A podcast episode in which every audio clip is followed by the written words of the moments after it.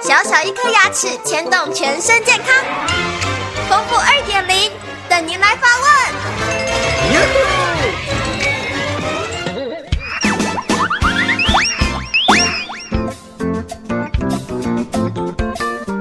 大家好，我是丰富牙医诊所的刘佳琪医师。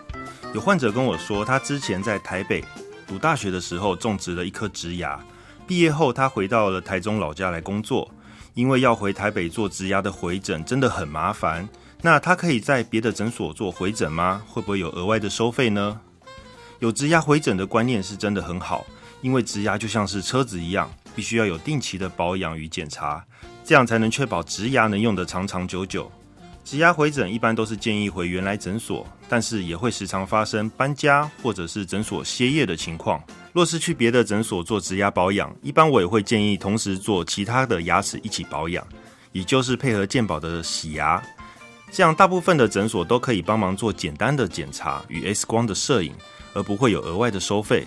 简单的检查一般会看植牙周围的牙龈有没有发炎、流血、化脓，以及牙结石的堆积、牙套有没有破裂，或者是植牙有没有松动的情况等等。如果有问题，需要到更详细的检查，才可能会向患者提出收费上的要求。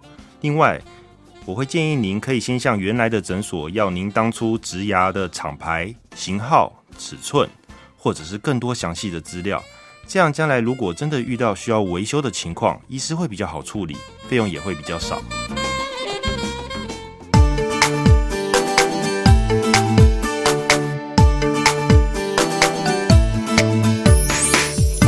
刷刷刷，三餐饭后刷刷刷，丰富牙医，让你有一口好牙，享受人间真美味。